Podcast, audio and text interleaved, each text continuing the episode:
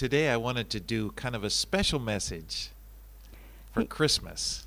今朝はですねちょっとあのクリスマスメッセージ特別なあのクリスマスメッセージにしたいと思っています So, could you first open to Luke chapter 1, and I want to read verses 26 through 33.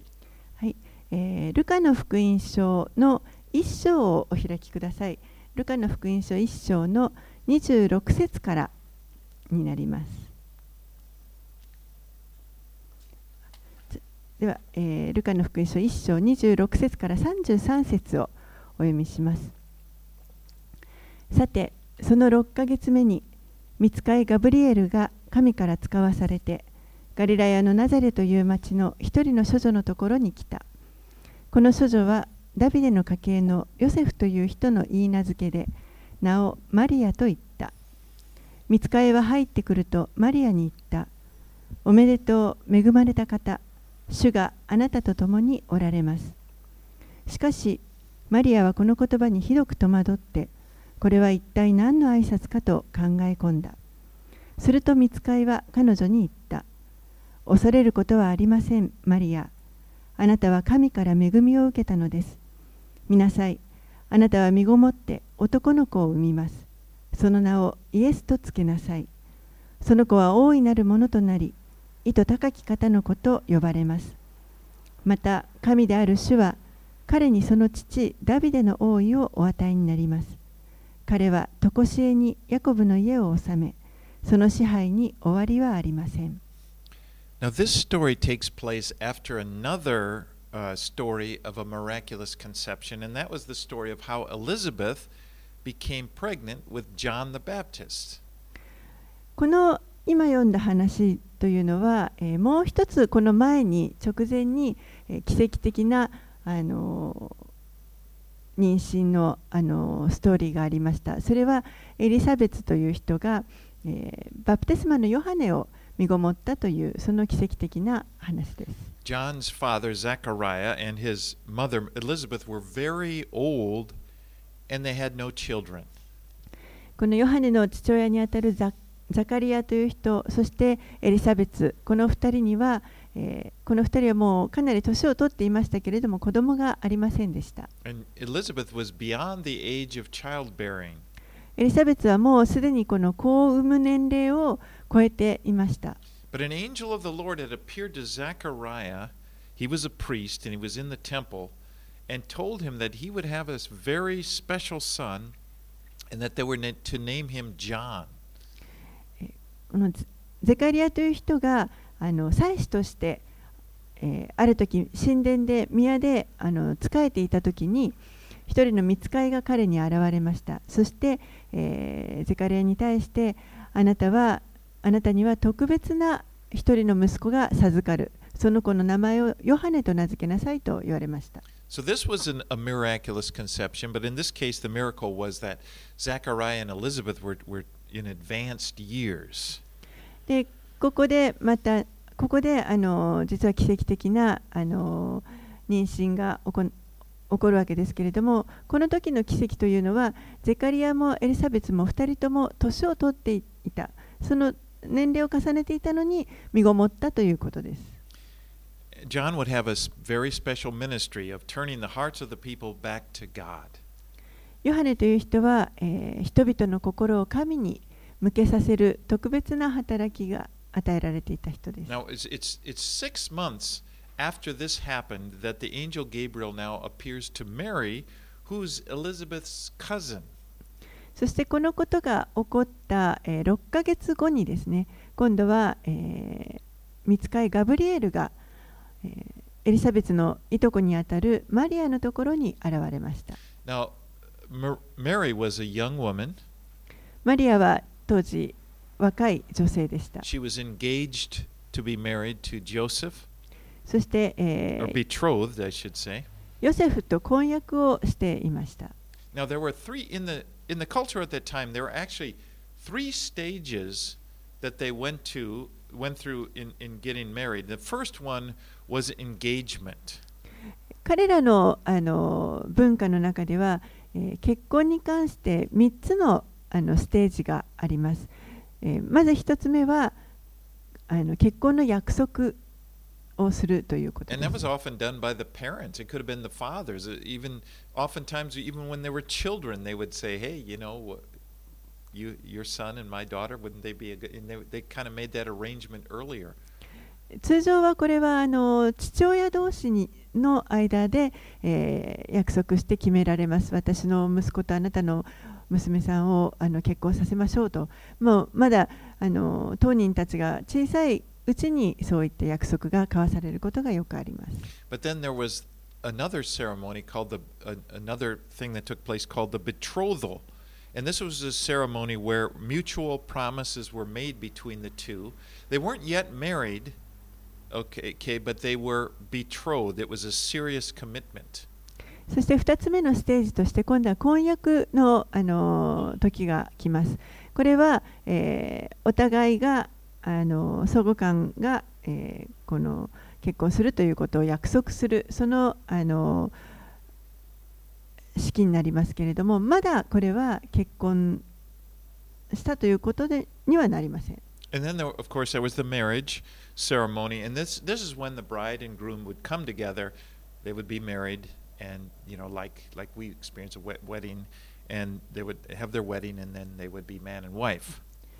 えーそして最後にこの結婚というものがあって、えーここで花嫁と花婿が一緒になってですねあのいわゆる私たちが今言っている結婚式と同じような形で結婚して、え2人が夫婦となるということになります。Well, Mary and Joseph had gone through the betrothal, that second stage.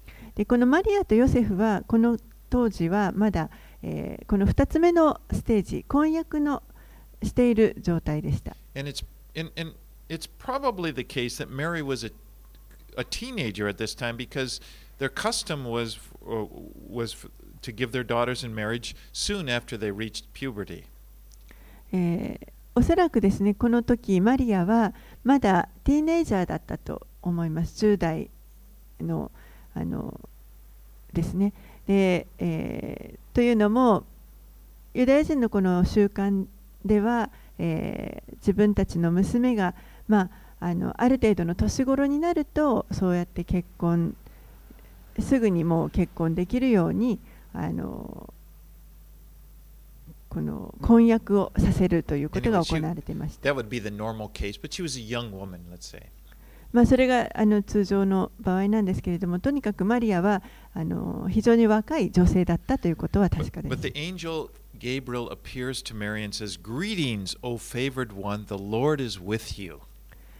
そこに、えーガブリエル、見つかいガブリエルが現れて、そしてマリアにこのように言いました。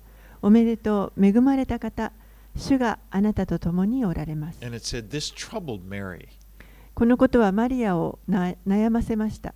And I, I can imagine, well, for one thing, you could be scared if an angel appeared to you. えーまあ、想像できますけれども、おそらくこう見つかいが突然現れたら恐ろしかったと思いますね。But the angel told her, "Don't be afraid because you and he said, "You have found favor with God." でも、この見つかいは恐れることはありませんと、あなたは、えー神から恵みを受けたのですと言われました。And she would he announced that she would conceive and have a son and they were to name him Jesus. そして、え、彼女は、えー、一人の男の子を産んで、そしてその子の名前をイエスと名付けるようにと言われました。Said, the, the said, その子は、えー、意図高き方の子と呼ばれると言われました。もちろんこの意図高き方というのは神のことです。And then, but he also said, and he would rule over his その父ダビデの王国を永遠に治めると言われました。So here we see in this announcement, we see both. Jesus was to be the Son of God and, and a descendant of David. ですからここで、えーこの生まれてくる子がイエスが神の子でありそしてまた、えーダビデの子孫であるということが分かります。The Jews had always been looking for a descendant of David, of King David, to once again rule over them as their king. ユダヤ人たちは、えー当時このダビデの王ダビデ王家のえー子孫が再びこう王として出てきて自分たちの国を治めてくれるということをあのこ待ち望んでいました。Now, they hadn't had a king since Zedekiah, ゼデキア王という人があのバビロンに捕囚として連れて行かれてしまって以来、えー、彼らには王が王様がいませんでした。Herod, he あのヘロデ王という人がヘロデ王という人が当時いましたけれどもでも彼はローマ軍ローマによって建てられた王であってあのダビデの家系ではありませんでした。But here was Jesus, a son of David, descendant of David, who was, who was to be king. でもここでこのダビデのあの家系ダビデの子孫であるイエスが、えー王となるということが And, and he was to be the son of the Most High, the son of God. So he's the son of God, and he was also the son of David. このイエスが意図高き方の子つまり神の子でありそして、えーダビデの子で子でもあるということです。Let's read verses uh, 34 and 35. 34節35節をお読みします。マリアは見つかいに行った。どうしてそのようなことが起こるのでしょう。私は男の人を知りませんのに。見つかいは彼女に答えた。精霊があなたの上に臨み意図高き方の力があなたを覆います。それゆえ生まれる子は聖なるもの神の子と呼ばれます So Mary, Mary asked Gabriel, well, after he had told her that she would be with child, but she would she said, Well, how can this be since I am a virgin? マリアはガブリエルからあのあなたは男の子を産むと言われたときにどうしてそのようなことが起こるのでしょう私は男の人を知りませんと言いました And Gabriel said that her pregnancy would be a miracle. すると、えーこの見つかいは彼女のその妊娠というのはこれは奇跡なんだということを言われます.精霊が彼女の上に臨んでそして意図高き方の力が彼女を覆 This- う.そしてその彼女に生まれてくるその子は、えー神の子と神の子である神の子と呼ばれると言われ The, ます the only Son of God. 唯一の神の子です The Holy Spirit, re- remember, is, is, a, is God. The Holy Spirit is the third person in the Trinity. 聖霊というのは、えーこの神です第、えー三位一体の神の第三位格の神です The Bible teaches us that there's God the Father, 聖書は、えー、父なる神。子なる神イエス。そして聖霊なる神のこの三あの三つの威嚇があるということを教えています。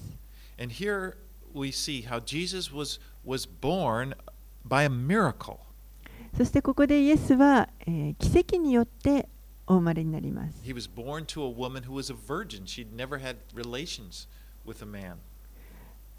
この方は、えー処女である女性から男性と関係を持ったことのない処女である女性からお生まれになります。So Jesus' father is, is God, and his mother was Mary.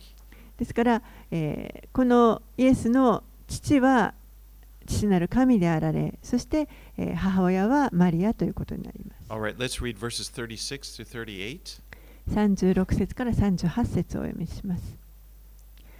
見なさい、あなたの親類のエリザベツ、あの人もあの年になって男の子を宿しています。不妊と言われていた人なのに、今はもう6ヶ月です。神にとって不可能なことは何もありません。マリアは言った。ご覧ください。私は主のはしためです。どうぞあなたのお言葉通り、好みになりますように。すると、見つかいは彼女から去っていった。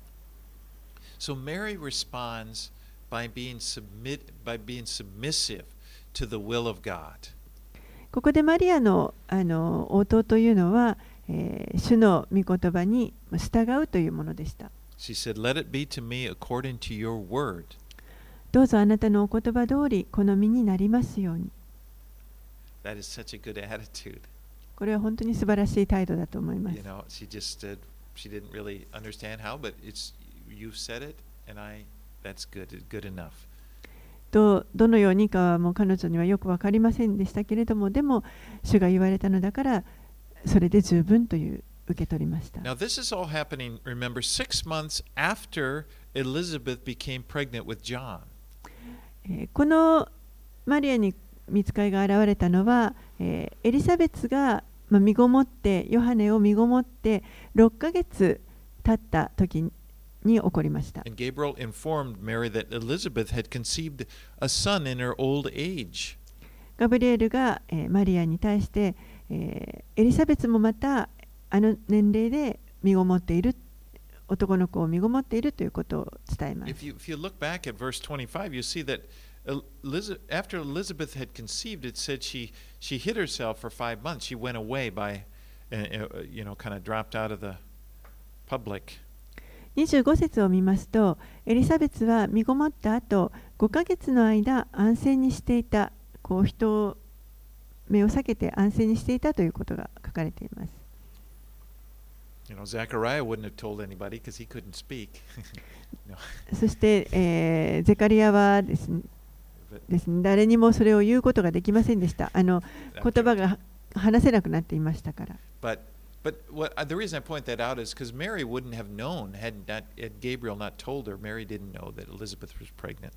ですから、おそらくマリアはこの時まだあのエリザベスが妊娠しているということは知らなかったと思います。All right, let's read verses 39 to 45. 49節から45あ39節から45節をお読みします。それからマリアは立って産地にあるユダの町に急いで行った。そしてザカリアの家に行ってエリザベスに挨拶した。エリザベスがマリアの挨拶を聞いた時子が体内で踊りエリザベスは精霊に満たされた。そして大声で叫んだ。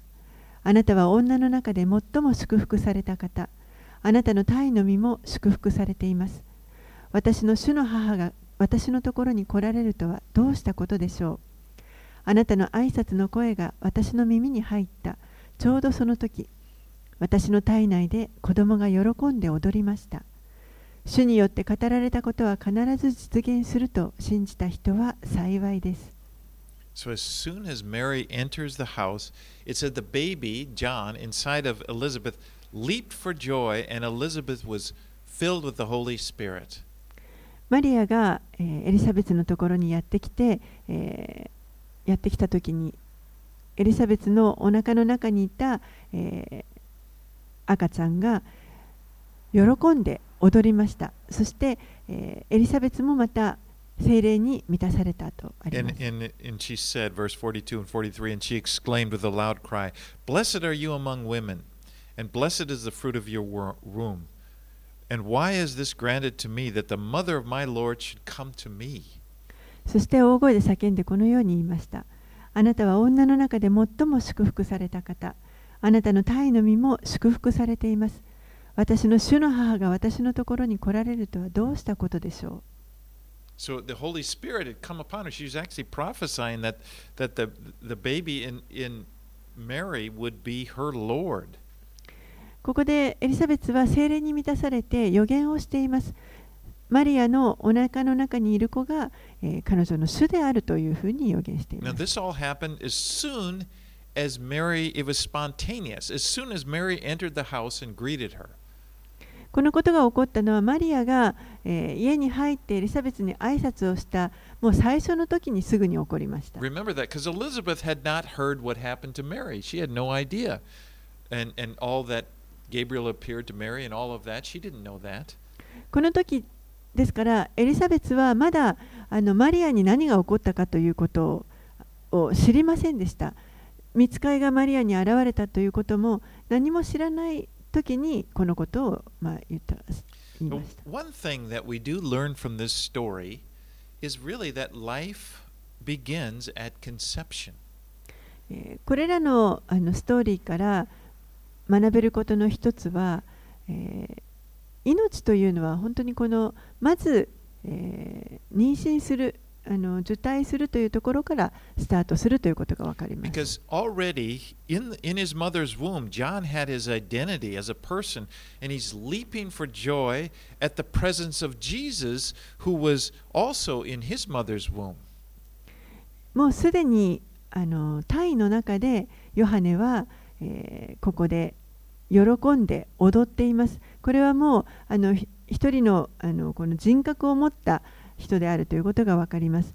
これが、えーこのイエスの御臨在を前にして喜びを踊るわけですけれどもそのイエスご自身もまだ、えー母の体の中にいる状態の時でした。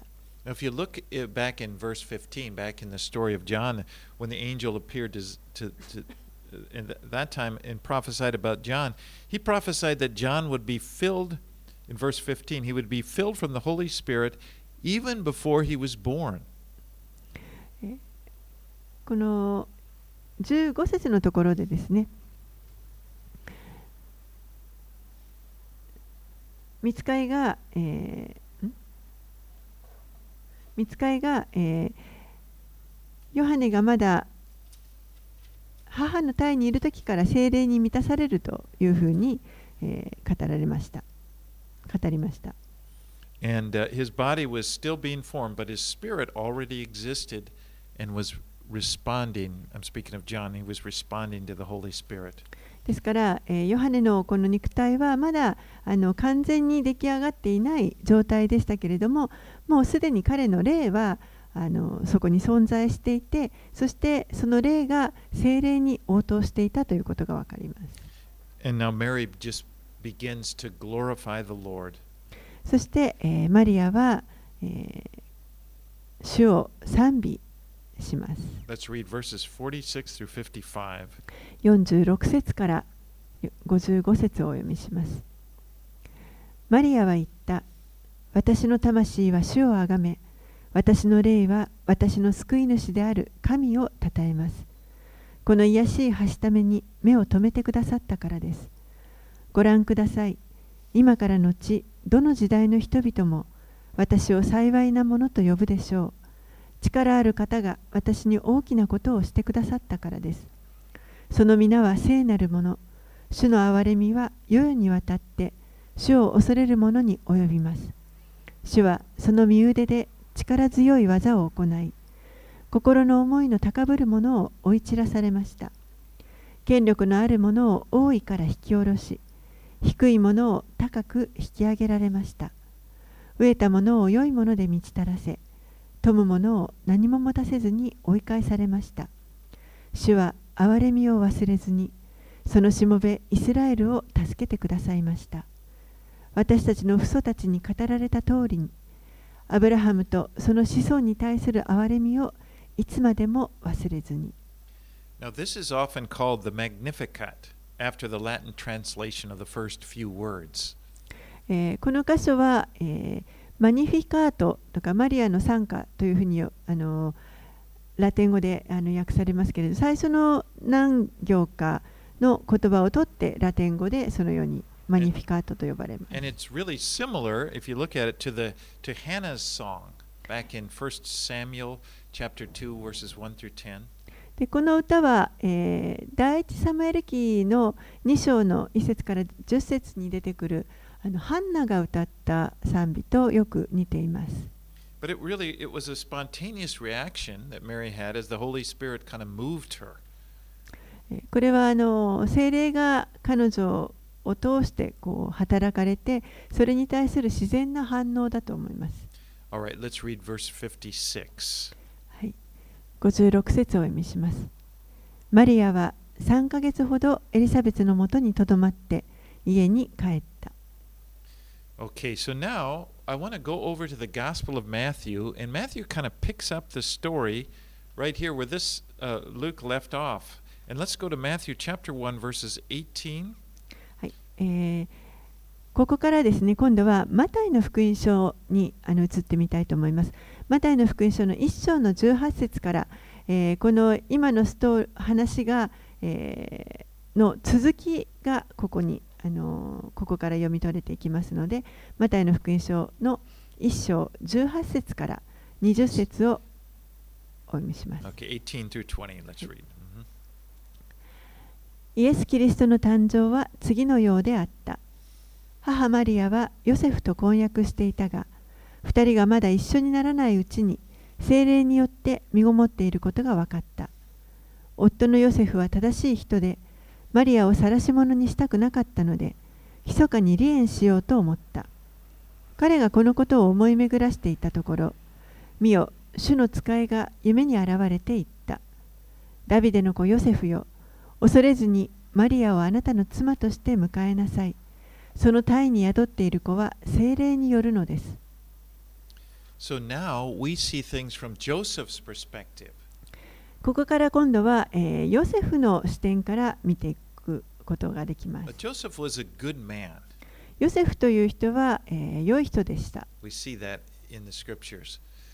聖書を見ると分かります。正しい人と書かれていま But す it。must have been very difficult for him because to when Mary became pregnant, けれども彼にとってはこのマリアが妊娠したということは非常に苦しい出来事だったと思います。 you know, it, it must have seemed that well, she must have been, you know, unfaithful to him because how else, you know, how else would a woman get pregnant? She must have had relationship relations with another man.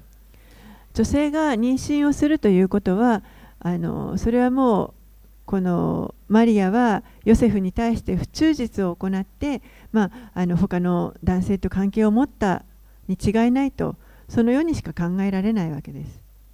But it said Joseph was a just man. You know, he didn't want to bring shame on her. Remember, they were betrothed.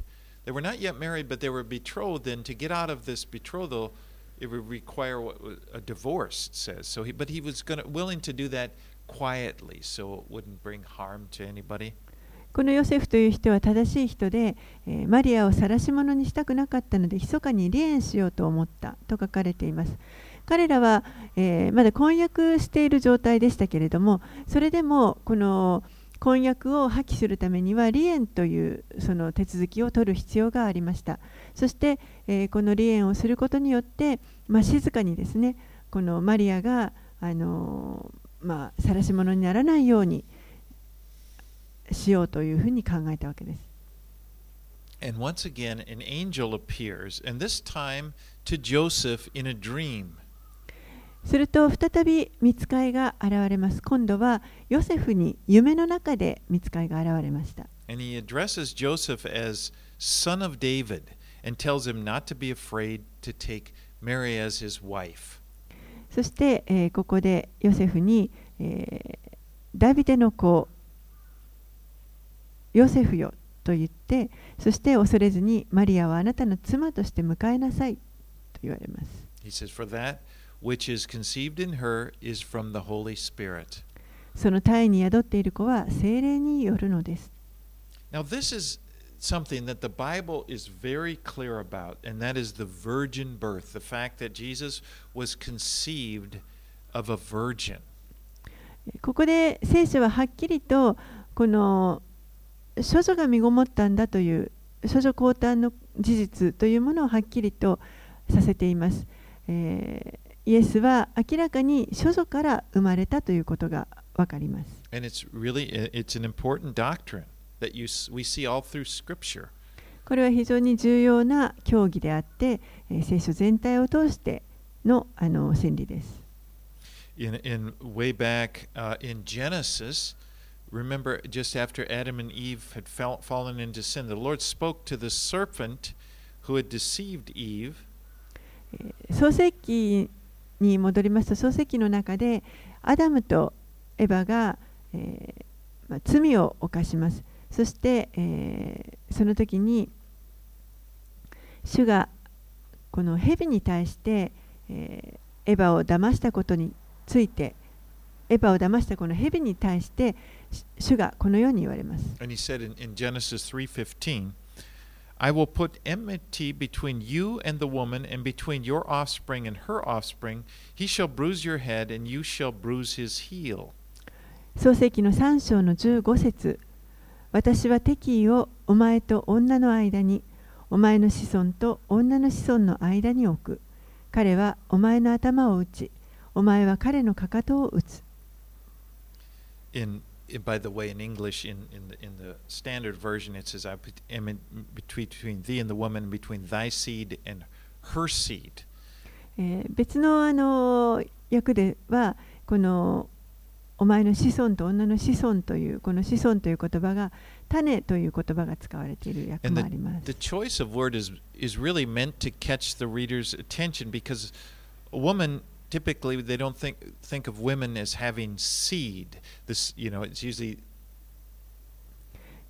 この,あの言葉というのは、and...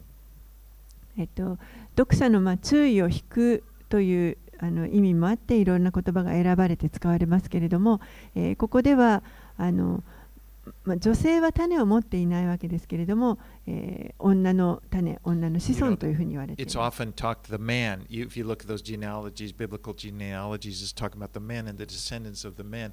In this case, it's talking about the woman. 通常この家系というのはあの男性のあの系図がずっと書かれてあのいますけれどもでもこの場合は女の子孫というふうに女性が出てきます。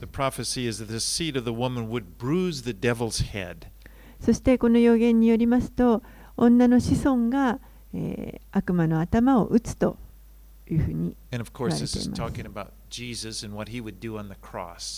でもちろんこれはイエスのことを指していてそしてイエスが十字架の上で行われることを指していてあのさしています。十字架上で、え、悪魔の働きを、ま、滅ぼされました。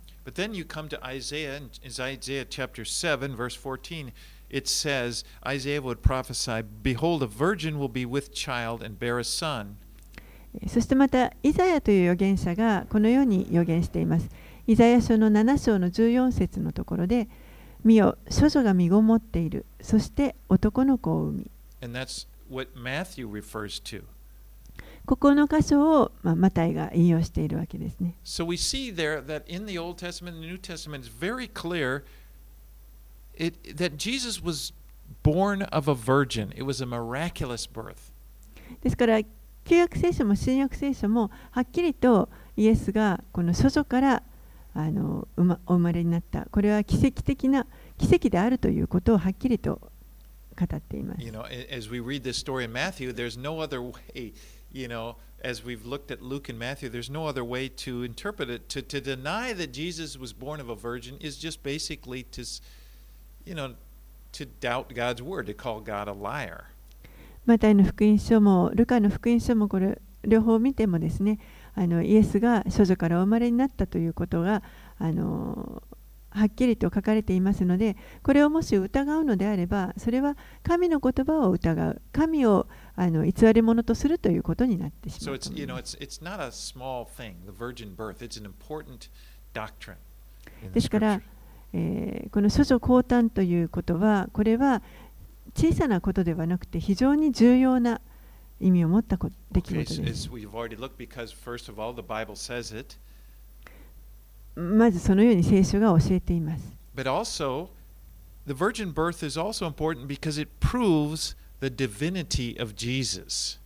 そしてまたこの諸女降誕ということがなぜそんなに重要かというもう一つの理由は、イエスが神であるということの証しになるからです。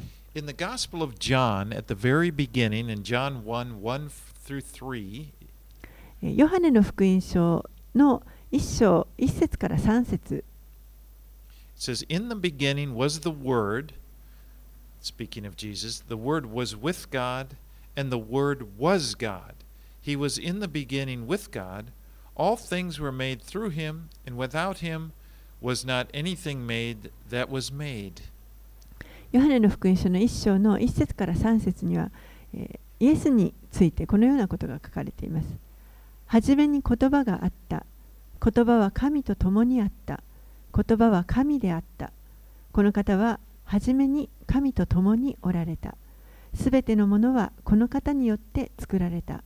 作られたものでこの方によらずにできたものは一つもなかった。We see Jesus is the creator of the universe.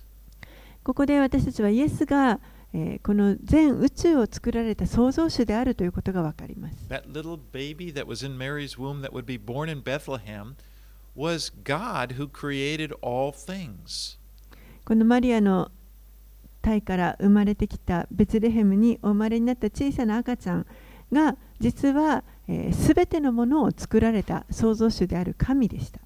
Now, it's very important to realize Jesus did not come to exist when Mary gave birth to him. えーここで重要なのはあのイエスはマリアがこの出産をした時に存在するようになったということではないということです。そのそれ以前はまるでイエスは存在しておられなかったということではありません。Jesus has always existed as God the Son, the second person in the Trinity. イエスは常に神の子としてこの三位一体の、え、第二核として常に存在しておられました。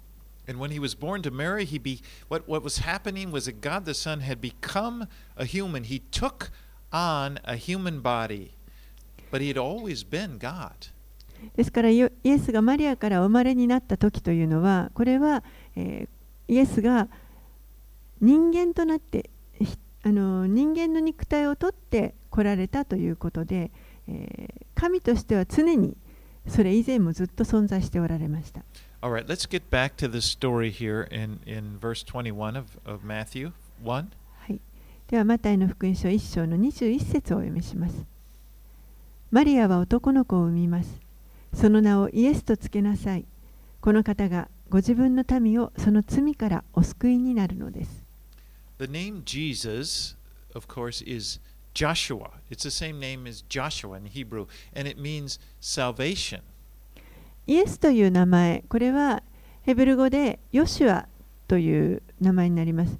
そしてこの意味は救いという意味があります。And as the angel said, Jesus would save his people from their sins. イエスは、えー人々の罪からあ罪から人々をお救いになられます。それが、えーこの地上にイエスが来られた一番大きな理由です。The Bible says, you know, we all men, all people are sinners, and as a result, we we experience death. 聖書はすべての人が罪人であってそしてその結果として死を経験するということを教えています Because death is the penalty for sin. 死というのは罪の罰です It says that in Romans 6:23, the wages of sin is death. ローマ人への手紙の6章の23節にも罪から来る報酬は死ですと書かれています But Jesus, as the Son of God, was and is perfect. けれども神の子であられるイエスは完璧なお方でした Jesus was the perfect man. He'd never committed any sin. 完全な人であられそして一度も罪を犯されたことはありませんでした from the time he was born a little baby all the way until he died on the cross, he never once did anything wrong. He never once committed a sin. 赤ちゃんとしてお生まれになられてから十字架で、えー死なれる時までこの方は一度たりとも罪を犯したことはありませんでした He was the only perfect man that ever lived. この方だけが唯一完全な人生を歩んだ方ですこの地上で And that is why he's the only man that could die for our sins and be a substitute to pay the penalty, which is death, for our sins. だからこそこの方は私たちの罪のために身代わりとなって死ぬことがおできになる方です No other man could do that because every other man had sinned and every other man would die for their own sins. 他の誰も同じことはできません。すべてのものが、えー罪を犯していますから、罪があるものが他の人の罪の身代わりとなるということはできません。But the Bible talk tells us that Jesus died, he was buried, and after three days he was raised to life again. イエスは死んで、葬られ、そして3日目によみがえられました。And now he's able to provide salvation through the forgiveness of sins to everyone who puts their faith in him. そして今この方は、えー彼に信仰を置くすべてのものに対して、えー罪の許しを通して救いを提供してくださいます。And just as the angel had said, he is our Savior who saves us from our sins. えーまさに見つかいが言っていた通りにこの方は私たちの救い主であられそして私たちの罪から私たちを救い出してくださるお方です。Let's read verses 22 through 25. 22節から25節をお読みします。このすべての出来事は、主が預言者を通して語られたことが成就するためであった。見よ、処女が身ごもっている。そして男の子を産む。その名はインマヌエルと呼ばれる。それは訳すと、神が私たちと共におられるという意味である。ヨセフは眠りから覚めると、主の使いが命じた通りにし、自分の妻を迎え入れたが子を産むまでは彼女を知ることはなかったそしてその子の名をイエスとつけた So the prophet Isaiah prophesied that Jesus would be Emmanuel, which means God with us. ここで預言者イザヤは、えー預言をしてイエスはインマヌエルと呼ばれると言いましたががこれは神が私たちと共におられるという意味です You know, the greatest need that every person has is God. 一人一人が持っている最も大きな必要というのはこれは実は神です We need God. 私たちには神が必要です Just like, you know, plants need sunlight. それはまるで植木があの太陽の光を必要としているかのようです。You know, we, we have to breathe we, to live. 私たちは呼吸をして生きるために、必要です。そのためにも神は必要です。You know, when I th- think back of those years that uh, that of my life before I was a Christian, I remember this inner hunger that I, that I always had, and you know, I wanted something to fill that emptiness I felt inside. 私はあのクリスチャンになる前のあの自分のことを思い出しますけれども当時は、えー本当に常に何かあの植え乾いているものが内側にありましたそしてその乾きを何かでどうやって満たせるかといつもそれを求めていた I こ didn't とを思いま realize す it at the time, but this this hunger, this that I was feeling, was really what I was hungering for was God. その当時は私は分かりませんでしたけれども、えーその渇きというもの何かに対する渇きというのこれは神に対する渇きであったことが今分かります And I remember there was a there was like a loneliness that I felt, and I would even feel this when I was around a lot of people. そして時には私は本当にあの空虚さなんかこう孤独というものを感じましたたとえ周りに人がいっぱいいるようなところでも何か孤独感を覚えました You know, I had a lot of friends. I had friends. I, there was activities and things going on. You know, outwardly you would think, oh, that looks like maybe you would look at my life and think, wow, it's a pretty good life. But I was lonely. There was something I was missing. 友人はいっぱいいましたしまたいろんな、あのことをたくさん楽しいこともやっていましたから、あの人から見ればなかなかいい人生じゃないかと思えるようなそういう、あの人生を送っていましたけれどもでも私の内側は本当にあの孤独感がありました What I was feeling was I needed, I was feeling that need I had for God. そして、えー本当に神を必要としているという感覚を私は覚えました。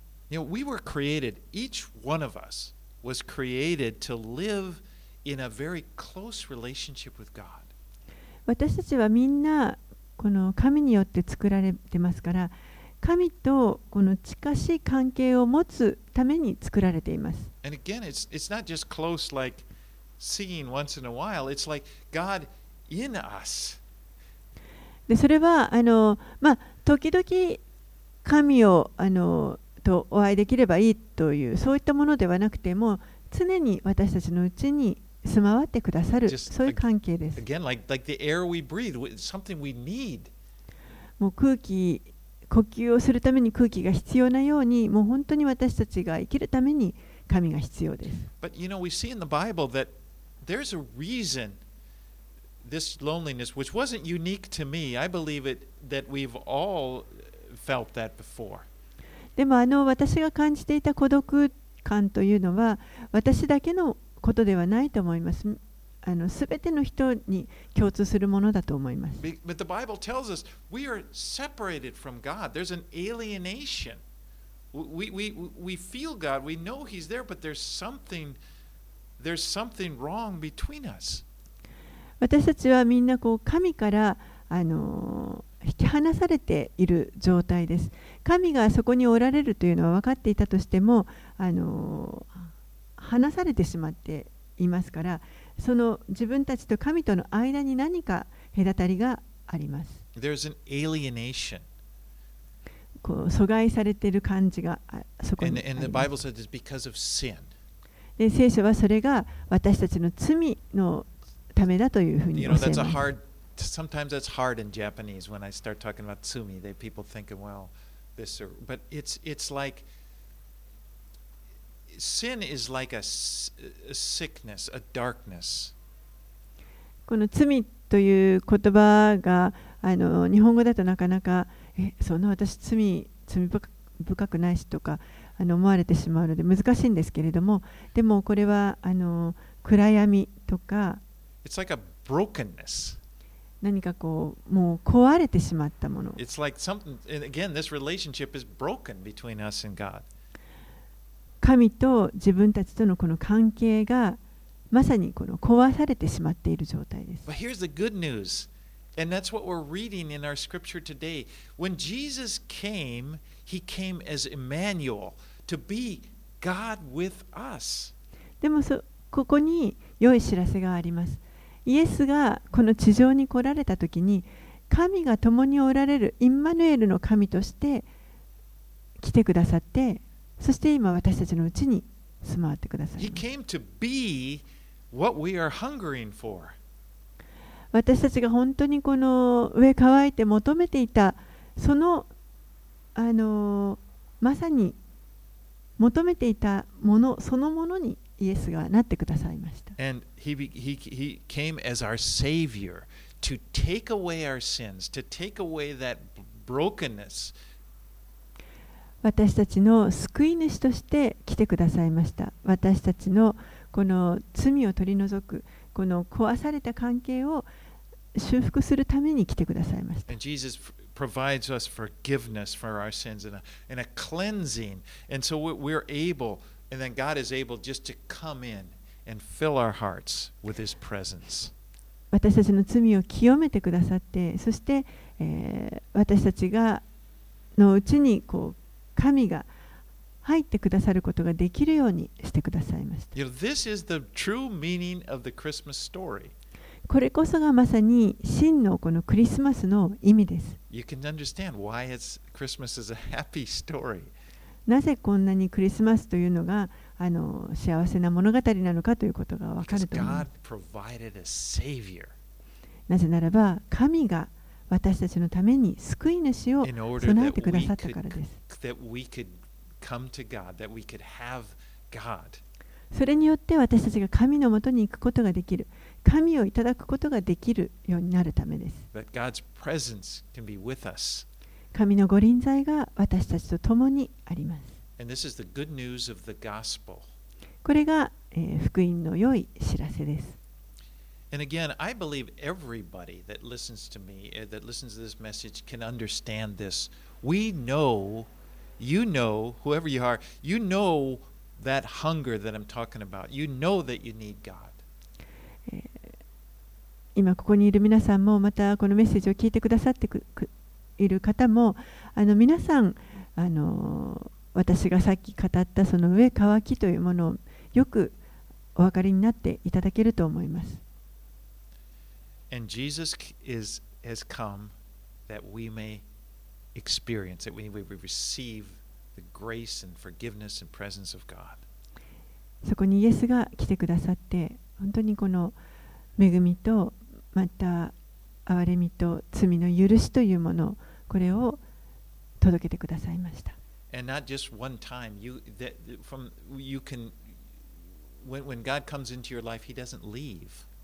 そして一度イエスが皆さんの人生の中に入ってくださったらば、もう決してそこから去ら,去れることはありません。いつもあなたと共におられます。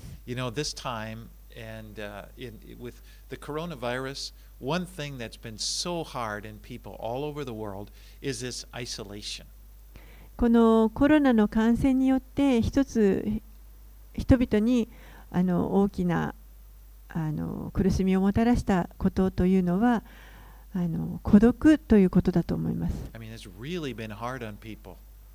本当に人々が引き離されてしまってこれは苦しいことでした。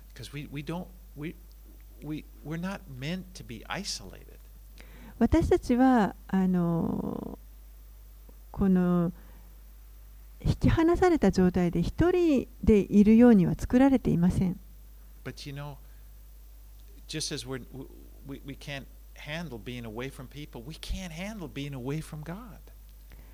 私たちはこう人々が離れていく、去っていくのは、コントロールすることはできませんけれどもでも神が去っていくということはこれはあのもう私たちのコントロールを超えてあのそれはありえません But when Jesus, Emmanuel, God with us, comes into us, we're never alone after that. イエスがインマヌエルの神として来られて以来私たちはもう決してあの一人になってしまうということはありません。この人生をずっと通してですね。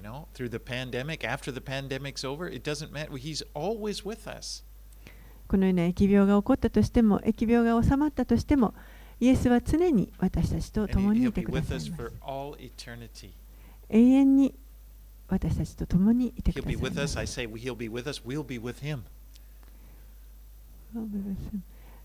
イエスが私たちと共にいてくださいますし、私たちもまたイエスと共にいます。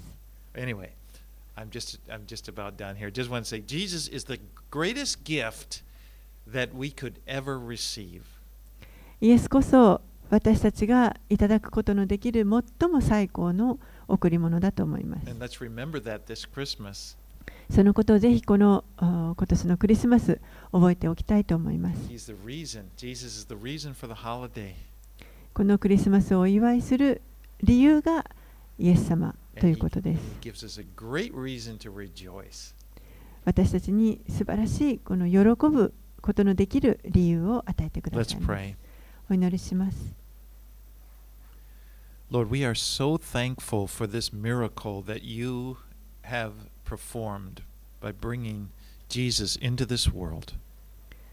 主よ私たちはあなたが本当に、この素晴らしい奇跡を持ってこの地上に一り子であられるイエス様を送ってくださったことを心から喜びます。So、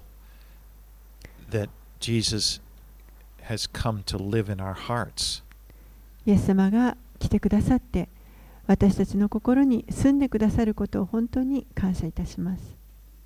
Lord,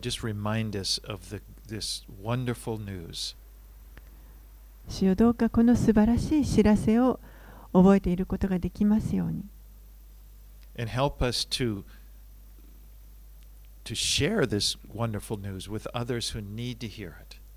そしてこの素晴らしい知らせを聞く必要のある周りの人々にシェアしていくことができるように助けてください。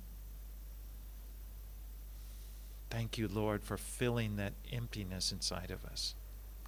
私たちの内側にある空虚さを埋めてくださって本当にありがとうございます。You are the glorious Lord, あなたは栄光に富んだ神様です。